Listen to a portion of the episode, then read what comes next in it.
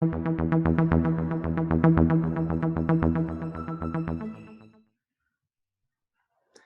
gente, tudo bem por aí? Como estamos todos de quarentena? É... Aqui a gente está quase ficando meio biruta, fazendo home office, tentando lidar com várias intercorrências que vão acontecendo no meio da gravação. Então, se tiver barulho, se tiver cachorro latindo, vocês relevem, mas são os ossos do ofício no home office. É... a gente está aqui mais uma vez com o boletim 5 do Aptari Coronavírus. Estamos com uma pauta bem legal, com a nossa super equipe, a Renata e a Luciana, é, que estão fazendo um trabalho muito maravilhoso de trazer as informações que são relevantes e práticas para esse público 60 mais. Então, para a gente não se alongar muito, eu vou chamar a Rê para abrir o jornal e ela vai falar de um tema muito interessante que a gente fica batendo na tecla, batendo na tecla, mas parece que o povo não aprende. Então, Rê, é com você. Olá a todos, tudo bom? Vamos falar então das famosas fake news. Pois é, é um tema complicado porque hum, todo mundo repa acaba repassando fake news é, sem parar para pensar um pouquinho antes, né? E as, as tecnologias estão ajudando nisso. A gente recebe uma informação e repassa. E eu acho bacana a gente falar que fake news nem sempre é uma notícia de um jornal falso, uma notícia que foi pensada para ser falsa, como a gente vem discutindo já, os nossos alunos sabem, né? Há muito tempo de você checar a fonte, etc. Às vezes é uma, uma, dica, uma dica que é sua e você passa para todo mundo e que não é legal e que para aquela pessoa não vai funcionar e pode até fazer mal. Porque no fundo, no fundo, fake news o que, que é? É uma mentira, né? E aí você está passando uma mentira para frente, um boato, uma, uma fofoca que não, não condiz com a verdade.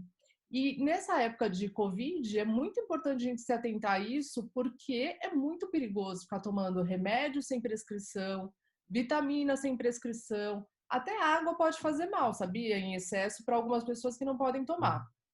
Porque a ciência ela se baseia em evidências, precisa ter muita pesquisa, muito cuidado antes de sair comprando um remédio aí na farmácia. Eu conversei com o médico João Paulo Nogueira Ribeiro. Ele é médico e ele também é empreendedor social, ele é criador do site Duvidoso, e ele conversou comigo bastante sobre isso, para falar um pouco do mal que essas mentirinhas, né, que a gente chama de fake news para ficar mais chique, mas o mal que essas mentirinhas causam. Eu queria então colocar ele para falar. Vamos ouvir?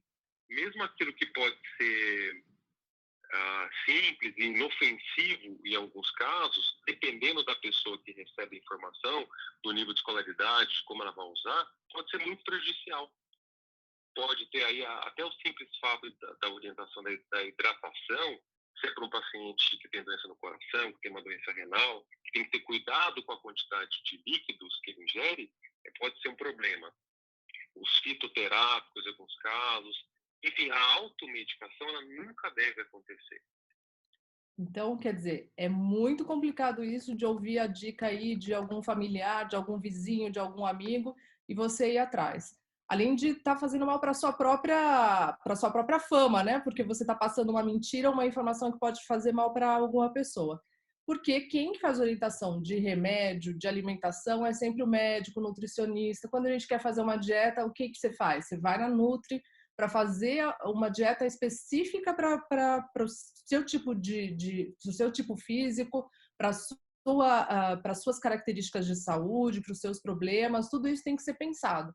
Então, mesmo quando a gente fala, ah, vamos come mais uh, tal tipo de fruta porque ela faz bem, toma de manhã uma, um suco de espinafre por tal motivo, a gente pode estar tá passando uma informação complicada para alguém. E aí, então, para vocês ouvirem que mesmo comida pode ser um problema, é, você falar, olha, coma isso, ou tome uma vitamina que faz bem, também uh, o doutor João Paulo falou sobre isso. Vamos ouvir. Quem pode prejudicar a saúde, tanto a questão dos alimentos quanto a questão das vitaminas, que são é, muito popularmente divulgadas e incentivadas em, em alguns tipos de, de fake news a, alimentação aí quando ela não é adequada ela pode trazer uma sobrecarga de proteína uma sobrecarga de gordura que pode é, complicar pacientes que tenham algum quadro prévio que tenham doenças do coração que tenham diabetes que tenham outras doenças que essa sobrecarga de, de alimento não adequado pode ser sim prejudicial. E da vitamina em especial, a gente sabe que, que é uma, uma medicação também. E, e tem aquele ditado popular que se, se não, não, fizer bem, mal não faz. Não, não é bem assim. É, então não é bem assim. Ah, não faz bem, mal não faz, às vezes faz mal sim. Bom, o Dr. João Paulo deu algumas dicas que a gente sempre costuma falar, né, sobre fake news. Você tem que checar a fonte, você tem que procurar se aquilo é verdade ou não. E na dúvida, porque às vezes vem alguma coisa sem dizer a fonte, né? Ah, olha, pesquisa, sem dizer qual é a pesquisa, diz que é, tal remédio ou tal fruta é eficiente para combater a Covid ou para prevenir a infecção. Então, você consulte alguém que você acha que saiba mais que você um profissional da saúde que é amigo da família, pergunta antes de espalhar essa fake news, porque senão você pode estar prejudicando as pessoas. Hoje é bem mais fácil você conseguir checar isso, né? Até você joga no Google a informação, procura para ver se procede ou não. E uma coisa muito interessante que o Dr. João Paulo nos lembra é que não tem pergunta boba, né? Assim como no jornalismo a gente fala que não tem pergunta boba para o entrevistado, não tem pergunta boba na medicina. Você tem uma dúvida, vá atrás de tirar essa dúvida, porque a informação é um direito de todo mundo, a informação correta, precisa e inteligente, né? E falando em direitos, tem outros direitos aí que as pessoas também uh, devem ter acesso a eles agora na época da Covid. E a Lili vai falar sobre isso, né, Lili? É isso aí. Ai, gente, olha essa tosse, que horror, né? Bom, é, hoje eu vou trazer um material que foi divulgado ontem, tá fresquinho então, que é uma cartilha que foi feita pela disciplina de Geriatria e Gerontologia lá da Unifesp, que é a Universidade Federal de São Paulo. A cartilha se chama Direitos em Tempos de Covid-19, o que há de novo. Então, essa, essa cartilha, ela nasceu, na verdade, de uma maneira muito curiosa. Ela era um trabalho do pessoal da residência multiprofissional da DIG Unifesp.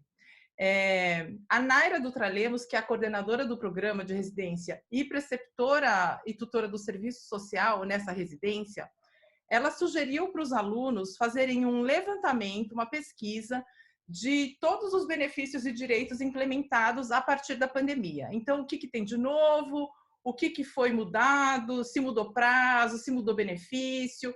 E aí os alunos foram atrás de levantar esses dados. Mas o que era para ser só um trabalho universitário foi tomando vulto, foi crescendo, a pesquisa ficou super completa, o material ficou mais complexo do que eles achavam que ia ser, e eles falaram: puxa, isso aqui tem informações muito valiosas, eu acho que a gente devia divulgar para o público.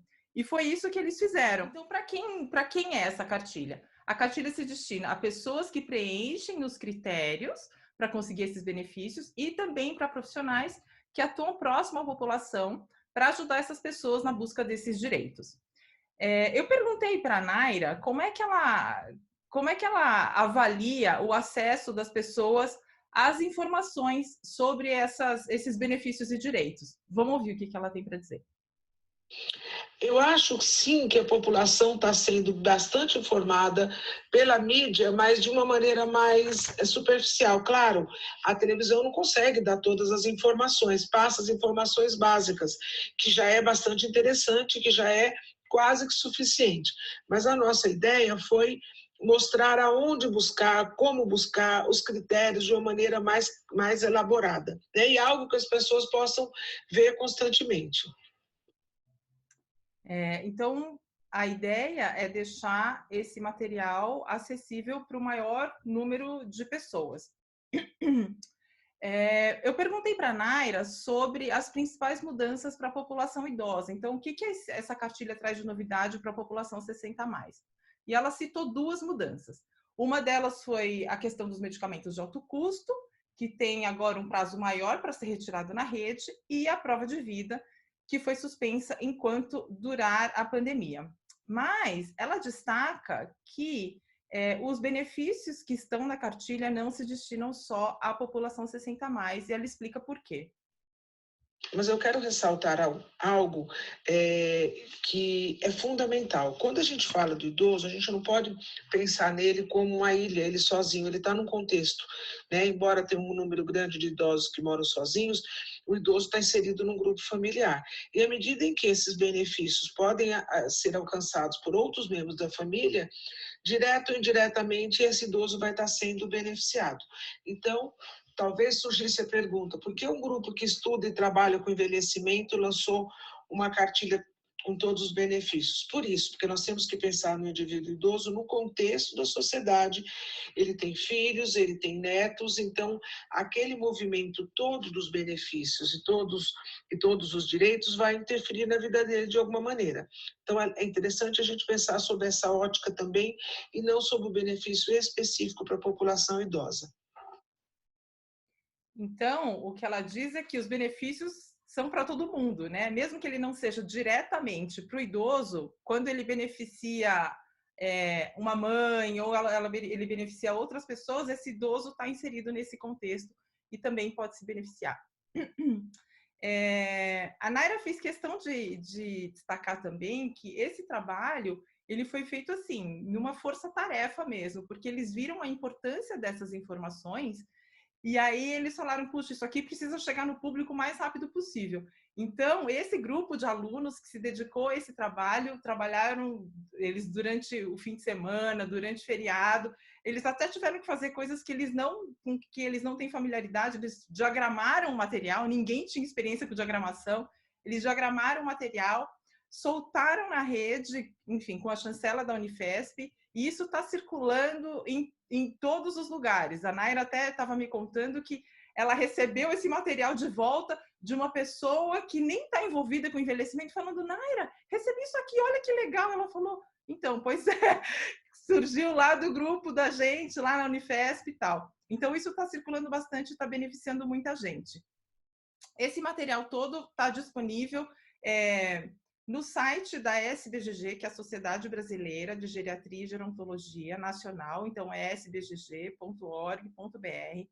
Ele vai estar disponível também no site da Revista Aptari, que é revistaptari.com.br, e a gente vai deixar todos esses endereços na descrição do vídeo no YouTube. Então, para quem quiser acessar, vai estar lá. Então, é um material curtinho, tem menos de 20 páginas, mas ele está muito didático, com informações bem passo a passo. Então, você entra no aplicativo, você clica aqui, você seleciona essa opção. Ah, se você não tem isso, você pode ir por essa via. Então, é um material que está bem completo. Eu sugiro que todo mundo dê uma olhada, porque se você não vai usar, outra pessoa que você conhece pode usar também.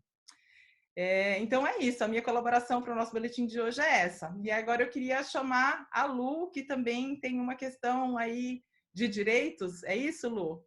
Isso mesmo, Lilian. Os 60 mais têm conversado conosco e têm mostrado que eles estão sentindo que não estão conseguindo exercer um, um direito fundamental, que é o direito de exercer a sua avosidade, o seu papel de avós, exatamente por causa do distanciamento social.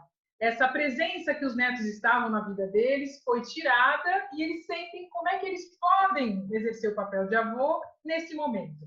Eu conversei com a Elizabeth Junqueira, ela é criadora do site avosidade.com.br, ela é publicitária, ela é mãe de cinco filhos e tem seis netos. E ela criou esse projeto exatamente para ter um espaço para discutir o papel dos avós nesse momento atual. E dentro do contexto da pandemia, eu fui conversar com ela como é que é possível, então, é, exercer essa relação mesmo diante da distância física. E foi interessante que ela comentou que, além do papel dos avós, os 60 mais precisam efetivamente lembrar do papel de pais que eles são. Eles têm a experiência, eles têm histórias de vida, eles têm toda uma condição de poder ser a figura central que vai trazer calma e tranquilidade e aconchego por um momento tão difícil. Claro que para fazer isso a pessoa precisa estar se sentindo bem, então, se o 60 mais está se sentindo bem e pode fazer esse papel, o conselho é: assuma isso. Seja a pessoa que vai trazer a calma para esse momento. Perceba que os seus filhos estão com uma dinâmica muito alterada, é o home office, são os filhos em casa, a insegurança de perder o trabalho, a insegurança de uh, não ter dinheiro para pagar as contas, de não saber o que fazer, até o medo que eles têm pelos próprios pais, né? De ficarem doentes. Então, esse caldeirão de emoções, assim, quem pode ajudar a segurar são exatamente essas pessoas, os pais e avós. E ela conta para a gente uma dica de como fazer isso. Vamos ouvir? Minha dica para vocês é o seguinte: vamos criar uma coisa que parece a hora do filho, da filha, da nora, do genro, a hora do colo. Eu imagino a situação que nós estamos enfrentando e como é que anda a cabeça dos pais. Eles estão muito apreensivos, como todos nós, porque não sabem o que vai acontecer com a economia, é, juntaram tra o trabalho normal com os afazeres de casa, com a criação dos filhos, com as crianças o tempo inteiro. E nós, que somos avós, que somos 60 a mais, que estamos bem, que estamos é, seguindo todas as orientações, temos esse papel, esse papel do apoio. O apoio é imprescindível. Então, faça isso na sua agenda, marque uma hora com, com, com seu filho, sua filha, seu genro, sua nora, e deixe ele é, se desabafar. Desabafar das dificuldades do dia e tudo mais, sem cobrança, sem dizer que isso é bobagem, que vocês já passaram por coisas muito piores.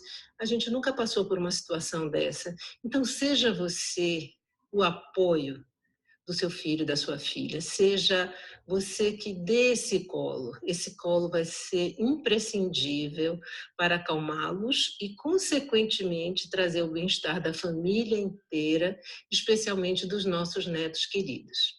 Essa é a nossa mensagem. Cuidem-se bem. E aí, outra coisa que a Elizabeth sugeriu é combinar também um horário para ter um, uma uma proximidade com o neto, liberando um pouco os pais do daquela atenção que a criança está sendo pedida.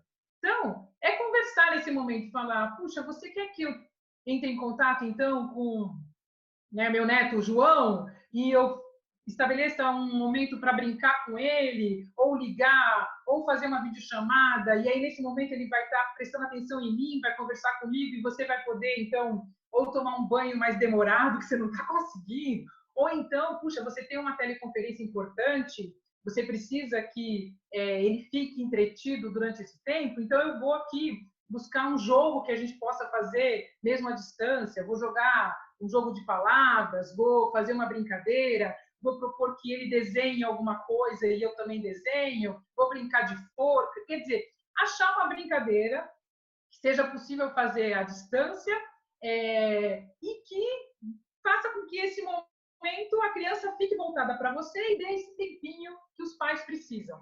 Ela sempre diz, a dica de ouro é combinar aquele horário.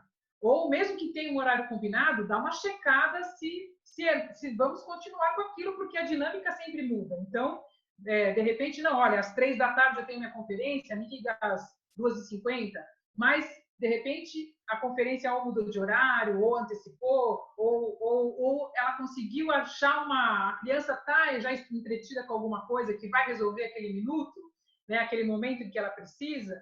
Então, de repente, você ligar vai, vai dar uma quebrada no que estava funcionando. Então, a gente tem o WhatsApp que dá para mandar a mensagem dizendo: e aí, posso ligar então para o João e fazer o combinado? Ah, pode, ou não, não precisa, consegui aqui, ele está entretido com um joguinho e vai dar o tempo que eu preciso.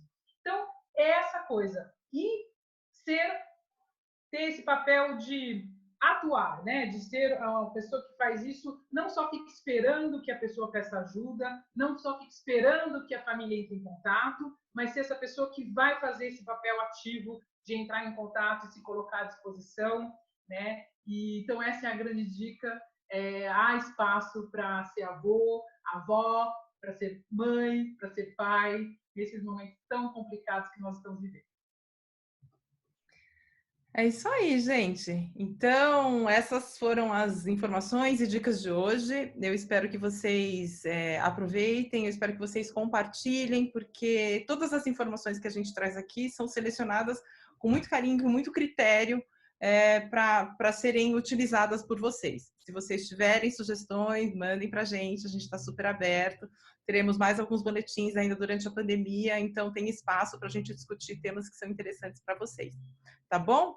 Então é isso. A gente fica por aqui e nos vemos no próximo boletim. Um abraço, gente!